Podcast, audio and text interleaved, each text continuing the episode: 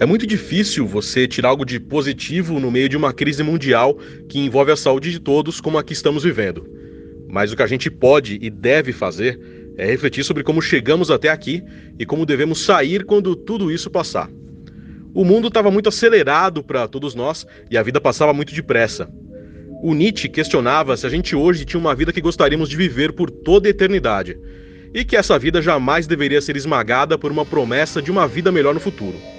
Talvez o aprendizado disso tudo seja esse: tornar o mundo melhor hoje para ele seguir cada vez melhor no futuro.